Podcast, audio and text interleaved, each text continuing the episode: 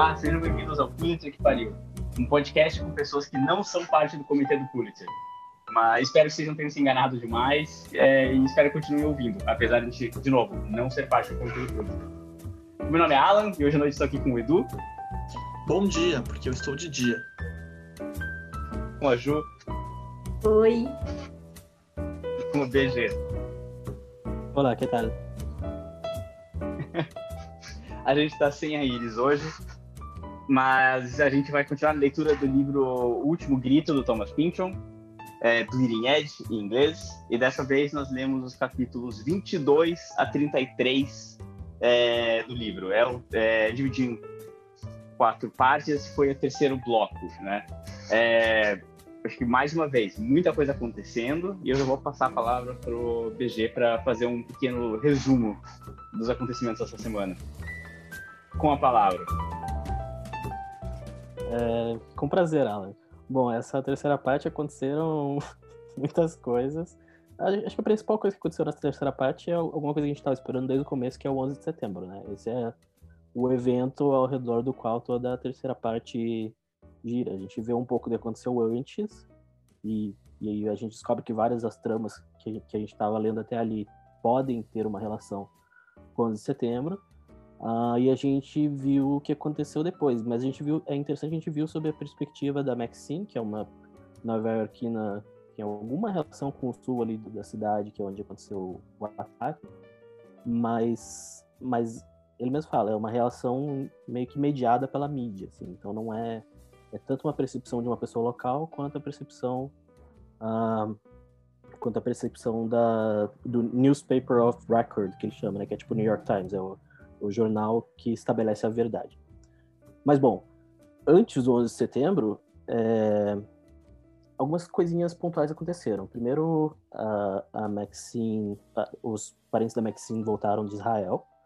O, a irmã, de, irmã, dela e o marido e o marido da irmã dela. A gente descobre que o marido da irmã dela também está indo trabalhar para o Gabriel Lice, embora não fique muito claro o que, que ele vai fazer na empresa.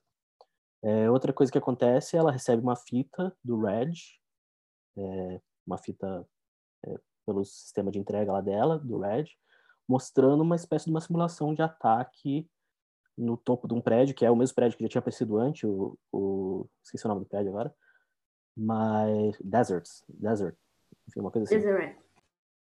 É isso. E, e essa simulação é muito curiosa, porque ela acontece tipo um mês antes do 11 de setembro, e são pessoas no topo de um prédio com uma bazuca, um Stinger, né, que chama, que é um tipo de bazuca do Afeganistão, é, como se fossem atirar em um avião.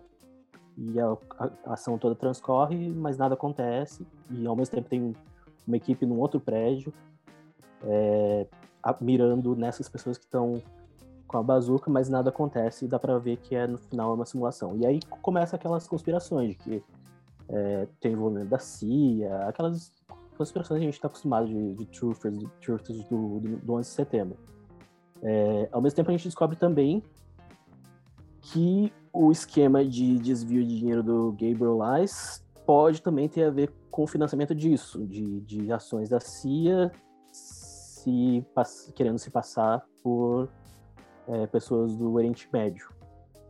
É, mas enfim, tudo isso é relacionado à trama principal. Coisas, outras coisinhas que aconteceram, a, a, finalmente a Maxine uh, dormiu com alguns personagens, né? Ela foi, ela foi pra cama ou pro chão com o Windust, que era o cara com quem que tava é, atrás dela, né? É um tipo de um agente secreto, a gente não sabe de que agência, de Washington. Uh, além disso, bom, o 11 de setembro em si, acho que a gente vai discutir mais, é, eu imagino mais é, em detalhe, mas ele foi bem anticlimático porque toda coisa de, do Hirsch, do Hirsch ter uma, do Hirsch ter uma, um escritório lá no prédio não deu em nada, porque ele não estava lá. Os filhos também não estavam lá, não tinha ninguém lá, então tipo não teve nenhuma relação pessoal assim, tipo, ah, parentes, conhecidos meus morreram. Então foi meio um pouquinho anticlimático. E depois disso, a, acho que a principal coisa que aconteceu depois do 11 de setembro foi ela entrar de novo no, no Departure, né? Acho que no último episódio ali do, dessa parte que a gente leu, e aí eu, a interface já está bem mais desenvolvida. É, eles estão abrindo para código aberto agora, outras pessoas estão entrando. Aí tem portas de saída sendo criadas. E tem uma coisa doida de viagem é, numa espécie de espaço tridimensional e tal. Acho que talvez seja um pouco do que a Ju estava esperando, né? De, de, não sei, não sabemos, mas enfim. É... E é isso. E aí, é isso. É. Passo a palavra. Tá, não é uma bazuca, tá, o Stinger. Lança míssil. Bazuca é um. Bazuca, bazuca é um anti, é anti-tanque. É lança, tipo, foguete não guiado contra tanque. É um troço mais é, antigo. O Stinger não, o Stinger lança míssil. Não jogou Metal Gear Solid, pelo jeito. Não. Mas o, o Pinchon jogou, né? Pelas referências. Pinchon jogou. Pra mim, pra mim, ele tirou o Stinger do. Claro que não, mas tirou o Stinger do Metal Gear, né? Porque é um clássico para derrubar helicóptero. É uma arma anti-terra-ar. De referência videogame, essa semana a gente teve o, o Shuichi Kojima mais uma vez, teve o Deus Ex, que pegou de surpresa, porque eu acho uma história bem cyberpunk, parecido com o próprio livro. É, esse é, não me pegou de surpresa porque é o cyberpunk. Tem Quake. É, Quake, é mas Quake aparece que... desde o início. É, mas é uma personagem que faz animações com base no Quake, que é um jogo de tiro antigo, e as animações estão fazendo maior sucesso, aparentemente. É, eu continuo gostando muito dessas, dessas referências um pouco mais aprofundadas. Muita nerdice, hein? Bem nerds. Eu gostei mais da referência a Ellie McBeal. E eu a referência de Kina e Kel. Ah, é, teve oh, também, né? É um episódio específico. A Rachel, né? A Rachel que apareceu finalmente. Jennifer Aniston que aparece na história. E o, e o BG deu um spoiler pra gente, né? Okay. É, fora aqui do, do clube. Ué, você foi lá e escreveu assim, gente, a Rachel aparece. Ah. tá Aí eu fiquei esperando a Rachel aparecer. E daí, daí foi muito sem graça. Ainda que não seja de verdade. Essa aparição dela não foi muito interessante, né? Ela meio que só bate na porta, bate um papo rápido com a Maxine e vai embora. Foi mais pela piada da Rachel aparecer do que qualquer é. coisa. E as piadinhas Não, e ela... que ela faz em torno disso. E ela monta a piada da outra próxima aparição da, do mesmo personagem quando ela tipo, abandonou o cabelo de Rachel. E usa peruca. Uhum. Mas ela tem uma peruca na bolsa que faz o mesmo efeito. Essa, essa terceira parte foi pesada aí nas, em referências, né? Eu mais, tudo que eu anotei aqui foi mais referência do que a história. E tem muitas referências à minha vida. Eu acho que já daí já entrou na linha paranoica. Era tudo assim. Eu falei, eu comecei a ler lá o capítulo e daí falam, eles estão mirando o Stinger num 767 e eu estava sentado no avião que era um 767. Eu tirei uma foto, eu vou postar no, no Instagram lá, é o 7, escrito 767 e o livro aberto na página, é para provar que não é mentira. Daí ela tem aquela tem uma fala sobre poutine, né, aquela batata frita lá canadense, né, o prato canadense. Eu também tinha comido esses dias. Até eu quero perguntar depois que teve uma treta aí entre dela ter falado mal e eu não lembro, talvez eu li na diagonal. Daí também eles vão no restaurante, o Pireus Diner, e eu duas semanas atrás fui no restaurante também chamado Pireus jantar não sei, eu tô meio paranoico aí. Tô achando que é tipo a vida de Truman e esse livro é para tocar as, as feridas. Qual que é a síndrome? A Bader-Meinhof? Em que você vê referência, depois que você descobre algo, você vê esse algo em todos os lugares? É, essa é síndrome mesmo ou é ser Pode ser transtorno. Vamos contar cada é... um o que, que a gente achou dessa leitura da semana? Vamos, vai, Ju. Pode, pode começar. Não, não importa o que vocês acharam, não importa. Eu achei uma decepção. Fiquei decepcionada. Porque daí eu já vi que eu tava errada em tudo. E, eu... e achei meio pesada a leitura da semana, assim, porque acho que eu tinha mais coisa para fazer e daí eu tava naquele clima que o Edu tava semana passada, assim, de sentar para ler. Ah! Porque eu preciso me concentrar para ler esse livro. Não, não dá para ler assim light e essa semana eu não, acho que eu não tava tão no clima, então tanto que me atrasei, né, um pouco na leitura.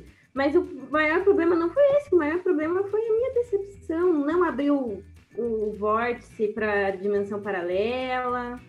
Mas abriu o vórtice setembro... sexual da Maxine, né? Essa parte eu gostei. Quer dizer, não sei. Quer dizer, tem discussões aí, né, pra gente discutir, mas, mas eu achei que foi a coisa que mais a trama andou nessa, nesse, nesse trecho. Que o 11 de setembro foi uma decepção. É isso que eu tenho pra dizer. Fala isso para as 3 mil pessoas que morreram, né? Ah, desculpa, gente, não quis tratar de uma mais uma decepção. desse assunto. Generalidade, eu diria. Quem mais agora? Eu vou falar então. Também continuo, continuo na mesma coisa com esse livro. Não, dessa vez eu li mais fácil, com mais facilidade. Fluiu um pouco melhor para mim, eu acho. Mas é. Porque eu já me conformei que que eu não, nossa, não vou me divertir um monte. Semana passada eu tava mais em negação, tipo, nossa, eu queria tanto adorar esse livro e toda vez que eu sento não tô adorando. Então, infelizmente, eu já me conformei que, nossa, eu não amo esse livro. E continua para mim, tipo, nossa, interessante, é legalzinho, mas não, não acho muito engraçado. Agora que acabou, não tem nem mais os, os cheiradores lá de mistérios que eu gostava, não me diverti tanto. É... A história, ela entrou, ela tá num rumo assim que eu que eu achei que era exatamente o rumo assim que ela ia tomar, então para mim não teve grandes surpresas, tirando as conversas de viagem no tempo. Essa parte não, essa eu tô surpreso. Tá cada vez mais é... as teorias de conspiração ficando cada vez mais pesadas, então é, continua, é, é, basicamente mais do mesmo. Eu tô nessa linha. É, segunda e terceira parte, o que, que mudou? Não mudou muita coisa, não. Claro que são partes inventadas é. pela gente, então é, é, ridículo também esperar que mude do nada as nossas divisões é, artificiais. Eu tenho uma impressão parecida com você. Eu acho que foi mais do mesmo, mas eu tô gostando do mesmo, então não me incomodou tanto. É, é, assim, continua tendo uma muitas tramas paralelas. É, eu acho que teve menos episódios novos mesmo essa semana, mas uh, ainda assim tem uma gama muito grande de personagens e tramas distintas. E depois que você pegou o ritmo do que, que o livro está fazendo, com essas vinhetas, com esse tipo de piadinhas, com diálogo rápido, agora está um pouco repetitivo nesse final do livro, porque não, agora eu já entendi o estilo e o novo conteúdo não foi assim chocante. Mas eu continuo gostando. A, a filmes interessantes, as piadas são engraçadas. É, eles estão discutindo mais é, a realidade virtual do Departure também. O Departure tomou, de certa forma, uma vontade própria. Não exatamente, mas a aleatoriedade dos números tomou uma vontade própria e abriu um acesso ao Departure e virou agora uma ferramenta aberta. Eu gostei muito dessas sessões deles na, nas espaçonaves da Elsa Galáctica dentro do, do programa de computador discutindo sobre a natureza do universo real e virtual. Eu achei muito interessante esse tipo de discussão. Mas é isso, eu sei que é mais uma discussão que é muito legal na hora, mas a gente vai passar e ela vai se perder um pouco no meio de tantas outras cenas também interessantes. É, mas mais uma impressão, gostei, mas se, a, se alguém tiver já incomodado com o livro ou de saco cheio, não vai mudar de opinião até aqui. Ah, não, verdade. Eu, é, o estilo se mantém é, mesmo. Mas eu senti, pelo menos, não sei, foi um, eu senti lendo o capítulo 30 ali, os últimos capítulos. Eu senti pela primeira vez as coisas se amarraram de uma forma assim bem mais satisfatória do que estava antes, assim, ó. todo o lance de sei, o, o, lance meio conceitual de Departure ser um negócio que apaga a história, e aí tem os caras tomando Ambien para apagar a história para não viverem só no presente. Eu achei que o livro adquiriu uma coisa mais filosófica a partir dali, assim. Eu não, não sei explicar totalmente ainda, mas eu eu acho que isso se reflete tanto nas histórias que a gente viu até agora, just, justamente o fato delas serem meio episódicas é, é um pouco isso, sabe? Então, ele está meio que refletindo ao contar uma história que é episódica essa essa mudança de um mundo que é mais histórico para um mundo mais ahistórico. E é meio cabeçudo o negócio, mas é. E ele faz referências, inclusive, ao que aconteceu a partir do 11 de setembro nos Estados Unidos, né? Tipo, as pessoas assistindo mais reality shows e, mais ignorando o passado. Não sei. E todo, todo o evento que aconteceu depois do, do 11 de setembro, toda aquela construção de ah, vamos para a guerra com o Iraque e Afeganistão, ele fala muito de, de, como foi uma construção e como foi uma repetição completa de, do outro, do pai do Bush, que ninguém percebeu isso. Enfim, eu, eu, eu achei que a partir de agora, talvez, eu estava desde o começo, mas a partir de agora ficou mais claro essa parte da crítica social, entre aspas, do livro e da parte filosófica. Não sei o que vocês acharam. Mas eu acho que, sim, em termos de trama, é, eu acho que as coisas elas estão cada vez mais conectadas, na minha opinião, isso é uma opinião que, sem terminar de ler o livro, pode estar tá falando uma grande besteira, mas elas estão cada vez mais conectadas enquanto talvez nada seja conectado. No início eu li e eu achei, ah, todas essas tramas aqui vão chegar e são, são pequenas conspirações que vão chegar a uma grande trama. E agora eu acho que eles são, na verdade, são paranoicos e é um monte de coisa não relacionada que eles estão achando que tem relação com o 11 de setembro e com uma grande fraude. E por, por que, que eu acho isso? Porque veja que os principais, as principais pessoas que lançaram as, as linhas de investigação que estão sendo seguidas no, no livro são também dentro da dentro do livro os que lançam aquelas histórias mais conspiratórias de 11 de setembro. Daí, daí eu comecei a pensar, ah, então na verdade eles são só uns pirados que estão querendo achar é, é, chifre em cabeça de cavalo, é, pelo em cabeça de ovo. Enfim, é essa expressão aí que as pessoas usam. Então eu tô. Só que até terminar o livro, não vou saber, vai que ele é um conspiracionista e ele quer ir nessa linha, ou olha, tinha mais coisas por trás. Mas eu espero que na verdade seja, viu só? Você pode ter um monte de conspiração e no final das contas é só é uma daí entrando nessa linha mais filo, daí onde eu concordo bem que nessa linha mais filosófica do livro eu acho que talvez venha a ser uma reflexão eu acho eu fiquei com a impressão que essa parte da crítica social ela fica já tinha várias pitadinhas assim pelo livro mas eu achei que ela fica mais clara aqui não só porque as pontas se amarram mas porque ele tem outros lapsos de narrativa lúcida, assim, de novo aqui. O, começo lá do capítulo 30 é bem linear. E, ele começa assim: se você só lê o jornal de referência, talvez pense que a cidade de Nova York, tal como a nação, sabe, é, é uma frase tão linear, de um jeito que não. não que quase não tem no livro. E continua Parece assim pelo segundo parágrafo, se não me engano. Mas, Parece Philip Roth, né? Em que sentido? Falar da história, ah, você olhar a história sim. por passado, quando está no presente, é diferente. Eu lembrei, eu lembrei disso também do livro que a gente leu, a gente leu no Clube em Off, que é Complô contra a América, e todo mundo marcou a mesma frase, que era aquela frase da. Eu não lembro direito como era a frase, mas era uma falando de como a história ela se torna história depois que ela passa, porque enquanto você está no presente, você não tem noção do, da magnitude do, dos acontecimentos. Lembrei disso também. Eu queria falar um pouquinho sobre 11 de setembro no, no livro, porque ele não é claramente um livro sobre 11 de setembro, mas eu acho que é ao mesmo tempo. Ele está falando um pouco muito mais sobre os impactos do, da, da, globalização, do, do, da tecnologia, da virtualização do mundo, da internet, da comunicação mais global, é, que foram fenômenos que ficaram bem evidenciados por 11 de setembro, né? Quando começou a guerra contra o terrorismo, é, e, e, quando os Estados Unidos viu que ele não está isolado no mundo, né? Ele está até algo dentro do, é, é, do mundo inteiro. É, o livro tem muito esse tipo de temática. É, mas ele trata o setembro de um modo bem, diria até elegante, assim. Ele não, não foca demais no incidente, não é uma coisa quase... É, ele é no começo do livro, ele tem uma certa ameaça que o marido da Maxine vai estar lá na torre, porque ele trabalha numa das torres do World Trade Center.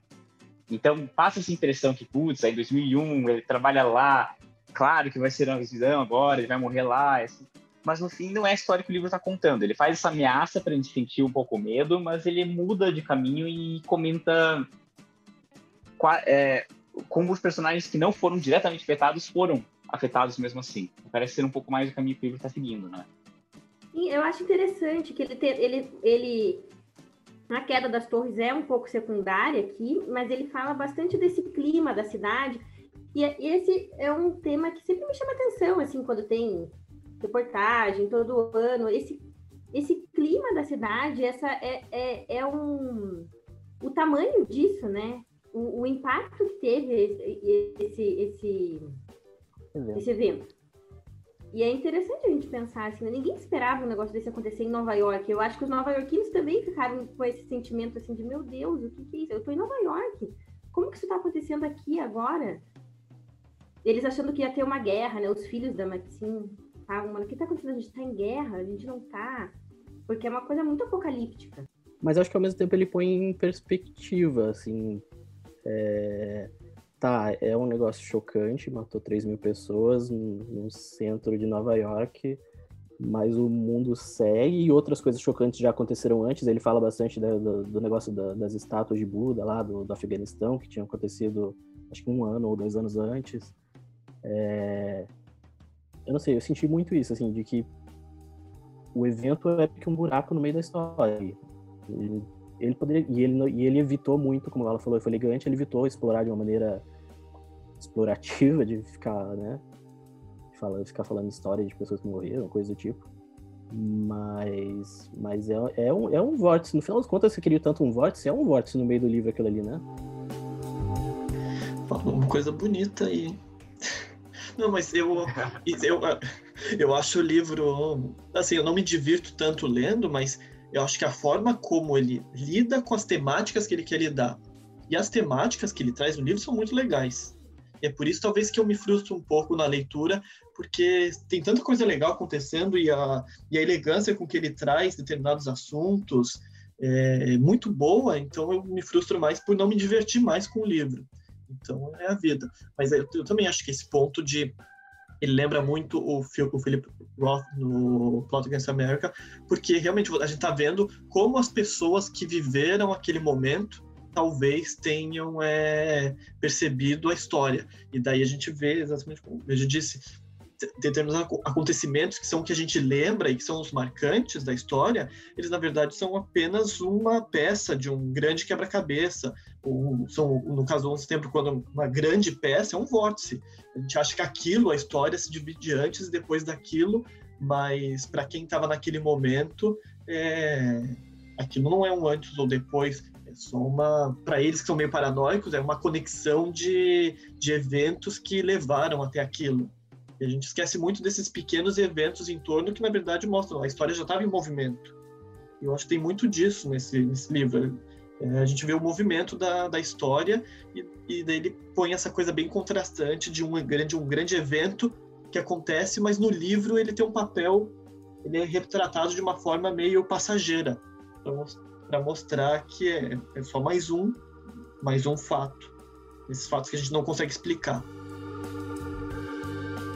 É, o livro parece focar muito mais em torno das conspirações em torno de 11 de setembro.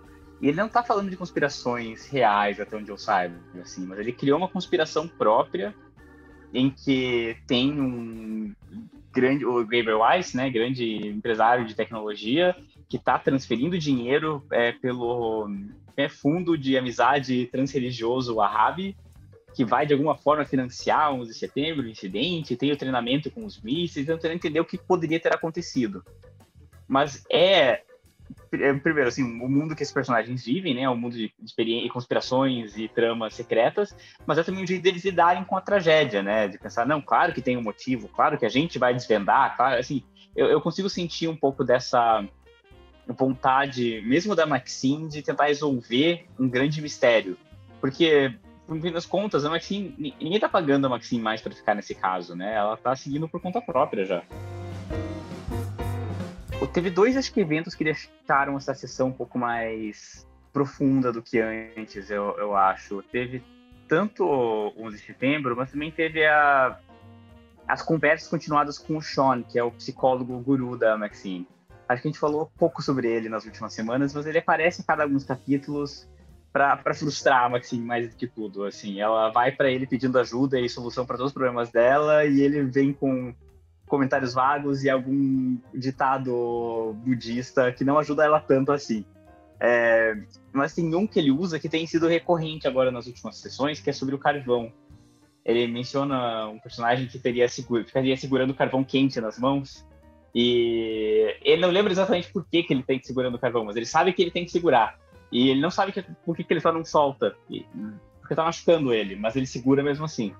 A, a Maxine, não sei se ela fica muito agradecida pelo, pelo provérbio quando ele fala, mas ela lembra esse provérbio, ela fica pensando nele em várias outras situações ao longo dos capítulos. Eu acho interessante isso. É esse problema que todo mundo tá nas mãos agora, tá machucando todo mundo, mas agora eles têm um pouco de 11 de setembro nas mãos, eles têm que ir até o fim para resolver, né? É, eu, eu, senti um pouco essa, essa conjunção. É, no início eu não gostava desse personagem, não. Achava ele meio babaca e chato, mas nos, especialmente nessa, nos últimos dois encontros dela com ele, eu achei que ele que as reflexões dele eram, foram bem apropriadas e tal. Infelizmente eu não anotei nada e tem tanta coisa acontecendo no livro que eu meio que já esqueci até o que, que ele disse que eu gostei. Mas eu lembro claramente assim que eu falei, ah, agora, agora eu entendi a função desse personagem. Eu não anotei nada também, porque não, não, não é uma parte que me chama tanta atenção essas, essas sessões de terapia, mas eu fiquei com a impressão agora nesses últimos capítulos que essas sessões são para colocar a Maxine assim como como se ela tivesse um pensamento muito egocêntrico às vezes. E ele porque ela vai lá e relata as coisas que ela tá sentindo e às vezes ele diz assim: "Ah, eu também. eu eu para mim também acontece isso. Nossa, eu sou igual". E aí ele começa a desabafar com ela e me dá a impressão que ele sempre dá uma ignorada assim nos problemas dela, que ele sempre diminui, que ele sempre coloca como se não fosse muito importante e, e parece que ela sempre sai com a pulga atrás da orelha, assim, nas sessões, pensando, nossa, será que é relevante alguma coisa disso que eu estou contando aqui? E não sei se isso tem relação ou não com a trama, com essa coisa de que ela está apegada a uma história que será que é relevante? Talvez não seja. Não sei se essas sessões têm um papel em algum sentido, assim. Fiquei com essa sensação. É, eu não sei se eu sei exatamente o papel, mas eu, eu tanto pelo fato dele é, pintar o Sean meio como um charlatão e que fala obviedades e tal, e como pelo fato dele, dele ajudar a Maxine a interpretar as coisas assim meio sem querer, eu acho que ele tá também fazendo um sei, pode ser viagem minha, mas eu acho que ele tá fazendo um meta comentário dessa tentativa que a gente sempre tem de fazer sentido das coisas. Né? Você sempre está tentando fazer sentido das coisas, é, a partir, como vocês falaram agora há pouco, tentar conectar os pontos de uma grande conspiração e tal. Mas às vezes uma coisa óbvia conecta melhor, ou às vezes não tem conexão nenhuma e uma coisa óbvia só finge que conecta tudo. Eu acho que é um, ele serve nesse, nesse como um contraponto da coisa muito lógica dela. É a coisa mais zen de que às vezes ou não tem sentido, ou não importa se tem sentido ou não, enfim. Eu, eu também eu acho que ele faz esse ponto de. Eles são tão dentro de achar que eles são muito lógicos, que eles conhecem uma conspiração, ele vem com esses koans, que são coisas totalmente meio ilógicas, mas que eles parecem fazer mais sentido do que o que ela está dizendo. Aí a gente começa a ver como os personagens si são, são mais loucos do que esse cara charlatão. Mas ao mesmo tempo ele também é algum que traz algumas das, das conexões que não são conexões reais, mas que na verdade fazem mais sentido. Ele é o cara que fala, fala das duas estátuas budistas lá no início. Ele que traz isso e depois do 11 de setembro ela relembra isso, relembra isso para ele. Então ele ele faz esse papel do realmente da obviedade, na verdade, talvez seja muito mais lógica do que esses nossa investigadora de fraude querendo achar mil, mil conexões. Agora, falando em coisa louca, se puder mudar esse assunto, e a, e a questão de, de viagem do tempo, que ela começa a achar que o. Que a, como a gente começou semana passada, que a criança ou a coisa que ela viu no, no, no subsolo do, do Gabriel Wise, a gente debateu aqui, eu achei que era uma criança árabe vestida de, de roupa militar, acho que a Ju achou que era um alienígena, uma coisa assim. E agora eles na Deep Web ela veio com essa teoria aí de que são viajantes no tempo, que são sequestrados desde criança e treinados para viajar no tempo, porque viagens no tempo vai ser uma tecnologia militar no futuro, se existir, não vai ser uma coisa para os civis. Então essa parte eu gostei, fez, fez até muito sentido na completa maluquice que é de do uso militar e black ops assim de viagem no tempo. E ficou aquela coisa, isso faz algum sentido na, dentro dessa trama? Tipo, vai ser uma coisa real? Uma linha real da história? Ou ele está mostrando que esse é o nível de maluquice conspiratória desses personagens? É com isso que a gente está lidando aqui. Para mim foi uma decepção essa parte, porque eu não caio mais nessa. Eu já sei que não vai vir o meu vórtice sci-fi.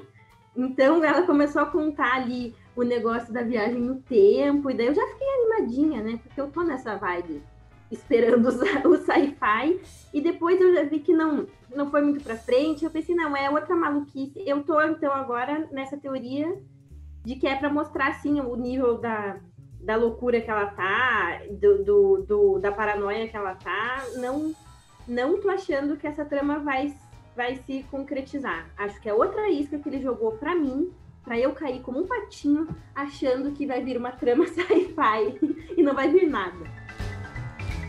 É, eu, eu também rejeito o elemento fantástico do negócio, não, acho que não, não, não tem isso, mas eu acho que, de novo, voltando ao negócio do presente, é um comentário sobre como a internet mantém a gente num presente constante, né? Ele fala, inclusive, dos avatares, de pessoas que eram, estavam usando avatares de pessoas mortas no, no 11 de setembro e as pessoas vão ficar ali para sempre com comentários de pessoas do futuro dizendo o que elas achavam que elas deviam falar. Não sei, eu, Tá, é, é, essa parte da, da Maxine ver a criança e tal é, é, meio é doido, mas é. Mas eu acho que vai muito nessa direção, assim, de, de que a gente tá vivendo um eterno. E, e, tem esse negócio, né? Ela, ela tem a sensação de que ela vê dois caras velhos, é, que ela acha que são a mesma criança e agindo do mesmo jeito, é, certinho, é, meio que não reagindo às coisas do mesmo jeito como as crianças não reagiram. Não sei, eu, eu senti uma certa de novo, crítica social foda aqui, do sentido de, tipo, as pessoas estão sempre reagindo igualzinho, passam 50 anos e são as mesmas pessoas ali, não sei. Foi meio no vórtice do 11 de setembro, né? É não, que ela viu, teve o 11 de setembro acontece, daí ela vê um, as crianças que ela via todo dia, ela vê em um dia específico, depois do 11 de setembro, como velhos, e depois no outro dia já são de novo. Então eu achei que não consegui desenvolver bem essa ideia, mas eu achei tem a ver com essa coisa. O 11 de setembro ele é um acontecimento que meio que por um naquele instante ele alterou tudo em volta dele e depois tudo voltou ao normal. Já tá o Horst, o Horst logo em seguida assistindo TV dando risada. Teve uma coisa que eu não entendi aqui, é que agora que o Edu falou, talvez tenha sido porque eu não, não tinha entendido assim. Que, que daí, quando as crianças estão velhas, elas olham para Maxine e, e, e, tem essa conexão. E quando elas voltam a ser crianças, não, elas ignoram ela de novo. Eu achei que tem alguma coisa aí que eu não que eu não peguei. Como se tivesse sentido um insight por um momento, mas depois voltou para normal. Eu não sei se voltou exatamente para normal, porque o Rush, ela fala isso, o Rush ficava assistindo aqueles canais de, de, de biografias o tempo todo. Mas aí, a partir dali, ele estava assistindo NBC, né, algum seriado, alguma coisa, e rindo de um jeito que ele não costumava rir. Ele guardar, ele tinha uma relação muito peculiar com o riso. Ele considerava o riso, como é que é, uma coisa, um momento especial que ele guardava para momentos especiais, mas agora a partir daquele momento não, ele estava rindo aleatoriamente, assim. Eu, eu acho que não é tipo, ah, continuou tudo do jeito que estava. Até porque eles voltaram mais ou menos, né? Vai ter um momento pra gente falar disso? Eu queria aproveitar esse momento para falar sobre a vida sexual da Maxine, porque é meu tópico preferido da, de expectativa do livro final toda semana. É, ela meio que voltou com o marido, ela não quer falar muito a respeito, ela não quer falar muito a respeito nem com o leitor. Ela só vê que tudo entende. Ah, sim, a gente tá dormindo na mesma cama, sim, você pode esperar que pode ter acontecido coisas. Eu não vou mais falar mais do que isso. Eu acho que eu até gostei da abordagem. E ela teve uma experiência horrível com o Windows, né? O agente do, o agente de alguma instituição que pode ou não ser é, secreta ou não, a gente não sabe, é tudo uma conspiração em torno dele. É, e é horrível a experiência dela com o Windows, né? Ela chega no apartamento dele, ele joga ela de cabeça para baixo no chão, vem por trás e ela não sai muito feliz. Até depois que ele termina, ele fala: Ah, é, vou ver minha mulher daqui a pouco. Quando ele nem falou que era casado antes do. É, é, antes do, do coito. É, mas enfim, pelo menos ela transou. Eu, eu fiquei feliz por ela. Eu não sei. porque eu não consegui entender nessa cena. Porque, assim, olhando, depois que termina a cena, eu quase fiquei pensando assim: ela foi abusada? O que aconteceu aqui? Eu não, eu não consegui entender muito bem essa cena. Mas ela fica, ela, enquanto ela tá narrando, não dá a entender isso. Porque ela diz assim, ela tá, ela tá meio que querendo ver o que vai acontecer, na verdade, assim, né? Não dá a entender que ele forçou a barra com ela nem nada do tipo. Vocês acham que dá? Acho que não, né? Não. Mas depois que acontece, fica um clima muito esquisito, porque foi, foi ruim, não foi legal. Eu não, não sei muito bem o que pensar sobre esse Mas- momento. Ela, é, mas ela tem uma postura, aparentemente, em relação ao sexo bem mais pré essa revolução que a gente teve nos últimos 10 anos, bem mais liberal do que talvez a gente espere, né? Não sei, ela tá, ela masturbou o cara com o dedão, ela dormiu no chão com o Windows, e aí ela, ah, no final ali ela recebe os dois, os dois nerdzinhos lá pra ficar na casa dela depois do ano de setembro, e eles estão se comendo o dia inteiro, e e é normal, assim, não sei, eu, eu achei uma, é, tipo, matter of fact, assim, sabe? Tipo, ela leva numa boa, num, num sentido não paranoias em relação a sexo no livro. tá? É, mas, mas esse do, do Indus eu ainda acho que não é ela dormiu no chão, é ele colocou ela no chão, um chão sujo Sim, de um sim. apartamento de merda, frente lá, acho engraçado ela olhando de frente pro, pra tomada. E, tipo, ela numa situação, numa condição totalmente submissa e precária, e ele lá se satisfazendo, não que ela não tenha se satisfeito. Então, nesse ponto, não dá pra julgar, mas sei lá, eu achei mas, mas também é uma coisa meio que foi, foi tipo, ah, ela mereceu isso porque ela foi atrás do cara que matou o amigo dela. Eu não sei, foi muito, foi muito confuso. Você acha que ela É, sente ela não isso? fez pra se sentir bem. É, ela não, ela sabia. Ah. E por isso que depois ela sai, ela fala. E ela passou por uma situação quase humilhante, ridícula. Quase não, humilhante, ridícula. E se ele ligasse naquele momento pra ela, ela voltaria lá. Eu acho que é uma coisa meio de alto ódio e culpa, porque ela está meio sentido seduzida pelo pelo psicopata. da- Ele é tudo que o livro eh, critica. Então, ele é o cara, é o assassino. Ele também é o cara do F- que trabalha para o governo americano por trás, dando golpes na América Latina. Então ele é tipo, ele é o ultradireitista, é, faz tudo que ela, que ela não gosta e ela se sente atraída por ele. Inclusive, na trama, na cabeça dela, ele é uma das crianças que viajaram no tempo, ele é um viajante no tempo, né? Isso explicaria, inclusive, porque que ele tá sempre nos locais certos, nos eventos corretos. Tem uma coisa, talvez, filosófica aí de, de auto-humilhação e tal. Porque Ela tá se punindo. ela se punindo com o Dust.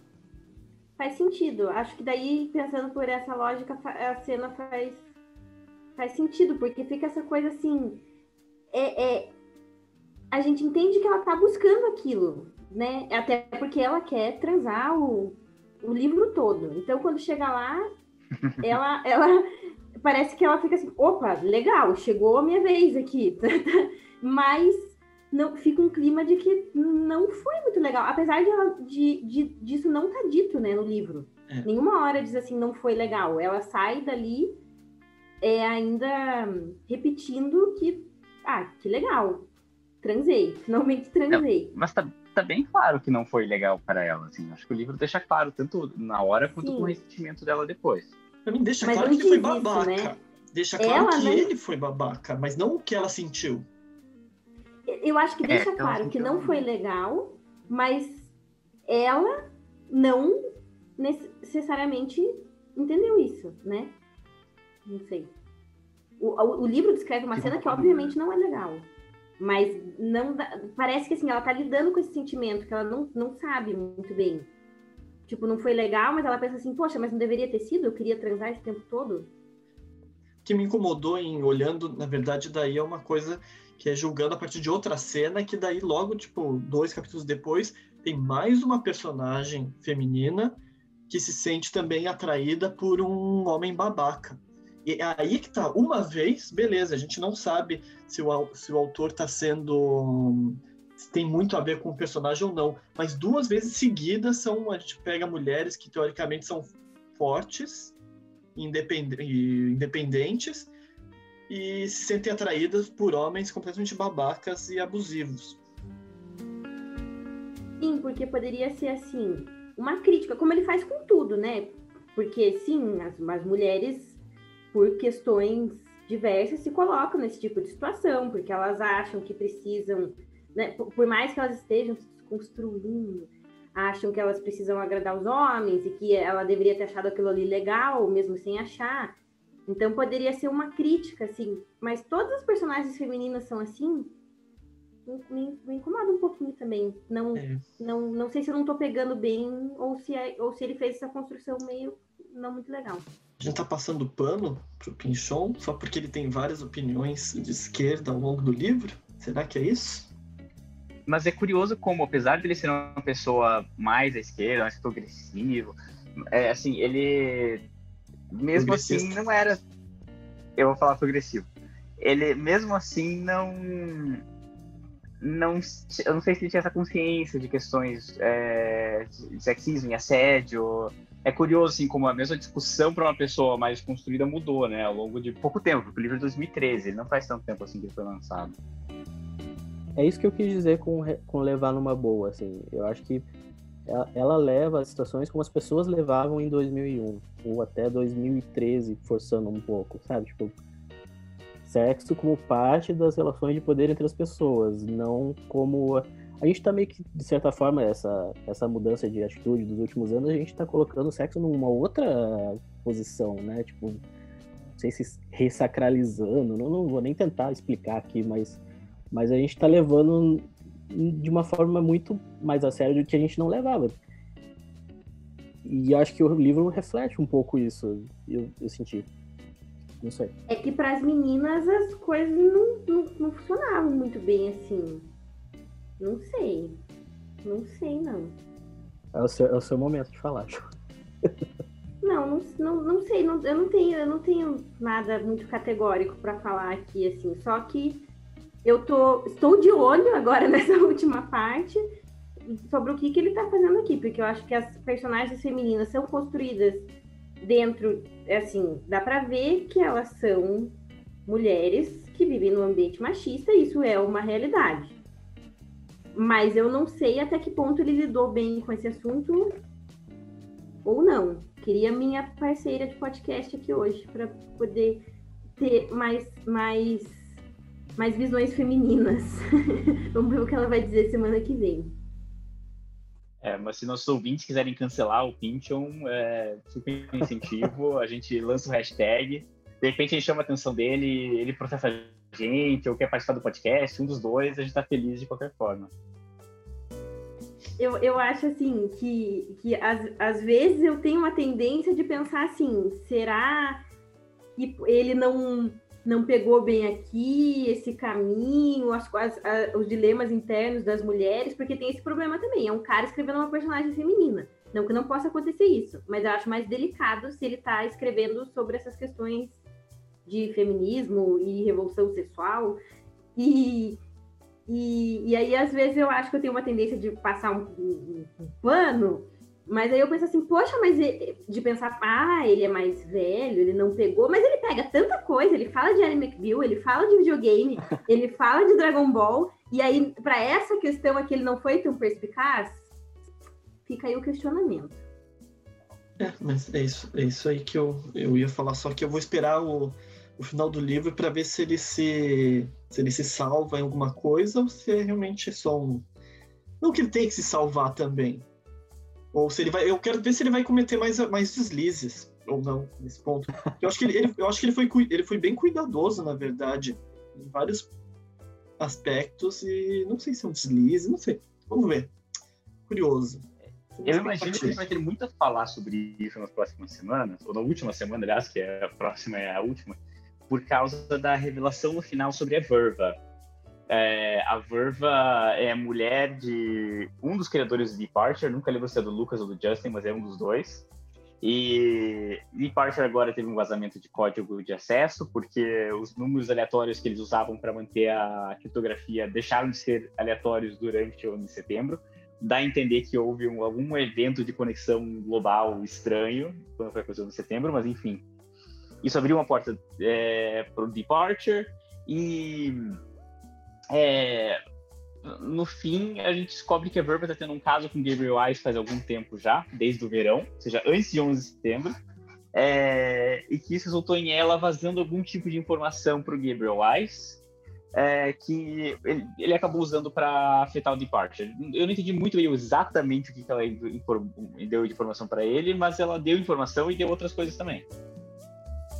Eu achei sensacional o duplo sentido ali de que a partir de agora o Departure tem umas portas abertas no fundo e de que eles estão fazendo sexo anal. Só falo isso. Eu acho que o sexo uma... anal ficou bem claro. Sim, e as portas do, do, do Departure também. É. o significado da caçadora que aparece da Archer, que apareceu no Deep Archer. Eu achei que era para ter um significado profundo, filosófico ali, que me escapou completamente. Que apareceu, ela estava dentro do Deep Archer e apareceu a Archer. Mas não era Archer, né? Não era a Archer, mas era uma Archer, aparentemente, né? Era uma arqueira. E eu achei que são exploradores. Esse é que eu falo que o livro ficou um pouco mais sério e profundo nos últimos. Pelo menos filosófico, né? É, é uma exploradora do espaço virtual. Ela tá lá tentando ver onde que tá o. Por mais que seja um universo virtual que eles estão explorando, eles acreditam que existe um sentido transcendente nele, né? E ela é uma das pessoas que estão pesquisando isso naquele. no Departure. Departure ainda me, continua me lembrando muito o, a internet no Neuromancer.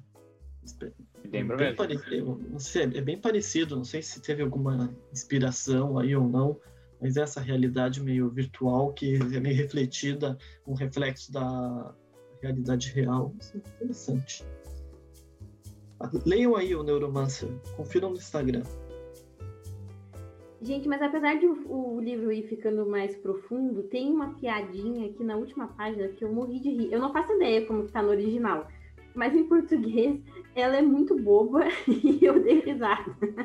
que diz assim: elas estão, a Verva e a Maxine estão comentando sobre o caso da Verva, e aí ela diz assim: sou uma adúltera. E aí a Maxine responde assim: ah, para com isso, você é no máximo uma adolescentera. Ah! exatamente, é exatamente assim a piada em inglês. Adulterers, adolescentes. Ah, então ficou igualzinho. Mas não sei, olha, talvez ele se salve, porque aqui no final tem umas questões entre as duas também, que ela diz assim, poxa, mas que transar com ele era muito legal, e daí ela, ela tá se sujeitando a uma situação horrorosa em troca de migalhas sexuais, sentimentais. Como que isso se salva no final, não é? Não é a definição do, uma situação meio. Não, então, mas é que talvez seja uma análise da realidade, né? Porque as mulheres se colocam nesse tipo de situação.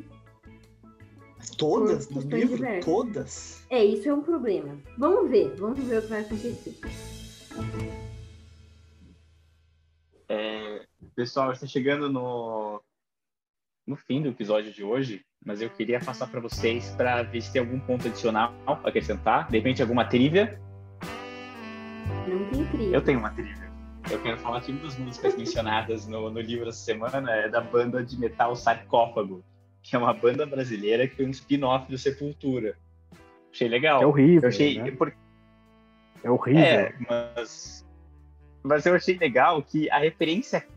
Mais uma vez, que a profundidade das referências do, do Pinchon.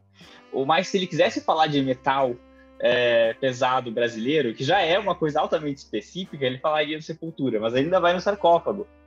E ele faz esse tipo de coisa para vários tipos de referências ao longo do livro inteiro. Eu acho muito legal toda vez que tem esse, essa referência profunda, assim, que ele corta fundo.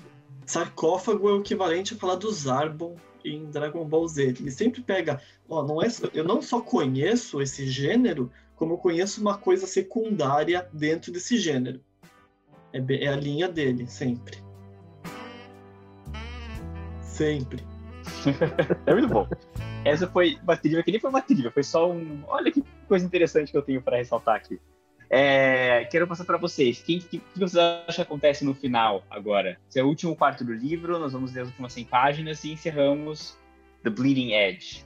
É, o que, que vocês preveem acontecendo?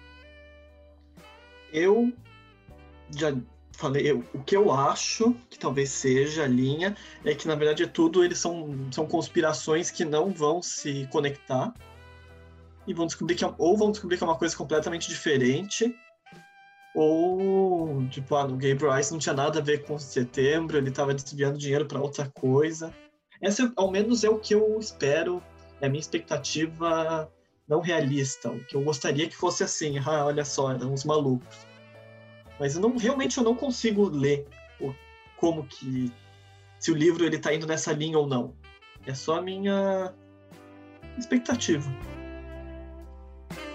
Eu acho que as coisas vão continuar se conectando muito mais do que elas se conectaram até agora, até o momento em que elas vão se desconectar.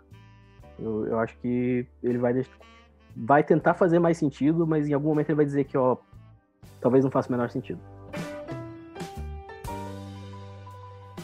Minhas expectativas estão super baixas agora. Que não aconteceu vórtice, que não aconteceu alienígena.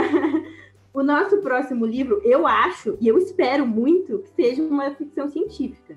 A gente acha que é, né? Por enquanto. Já tá escolhido, mas assim, a gente É. não, não tem certeza.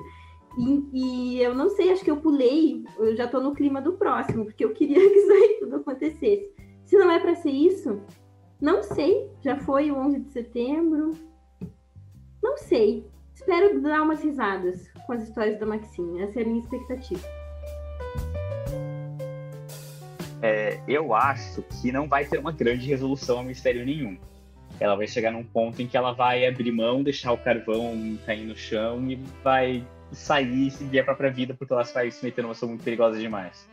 É, é o que eu acho que vai acontecer. Eu acho que é condizente com essa questão do livro, em que nada é muito claro, nem tem um final muito limpo. Tudo é meio bagunçado, ninguém acaba sabendo o que está acontecendo, mas todo mundo vai em frente com a vida. É isso que eu acho que vai acontecer. E eu acho que vai ser engraçado também, porque o livro tem sido engraçado até aqui.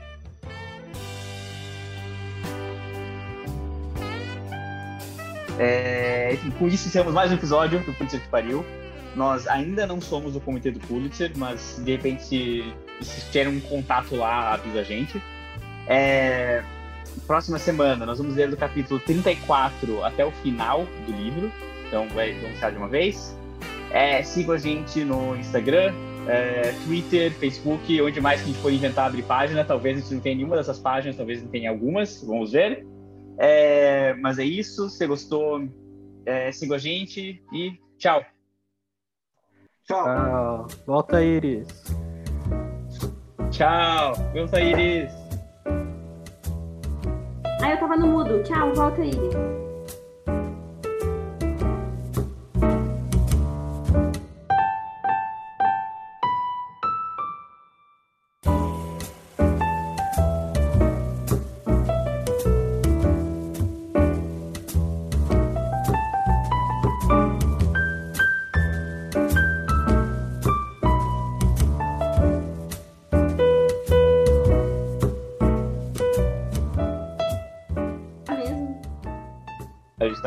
Agora. É, é, Peraí, eu, eu preciso entrar no. É, é muito difícil começar o episódio. Eu, eu- eu- Faz aquele exercício lá. Hum.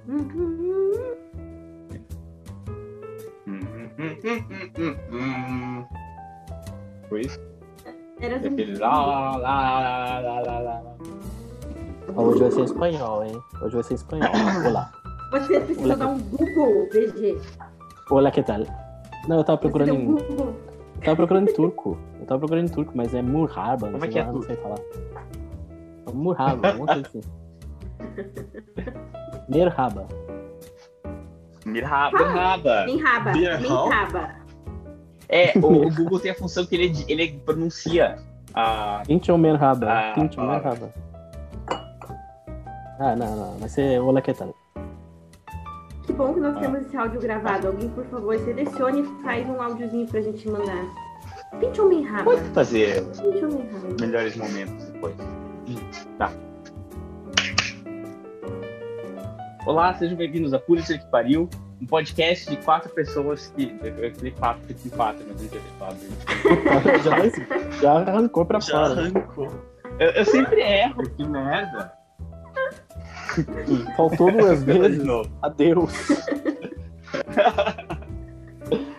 vou ensinar a técnica da NHK. Você tem que ter um papel com a abertura escrita. Você pode fazer mil vezes a sua vida inteira e se você não tiver escrito na frente, a chance de errar é muito grande. Eu acho que tem razão.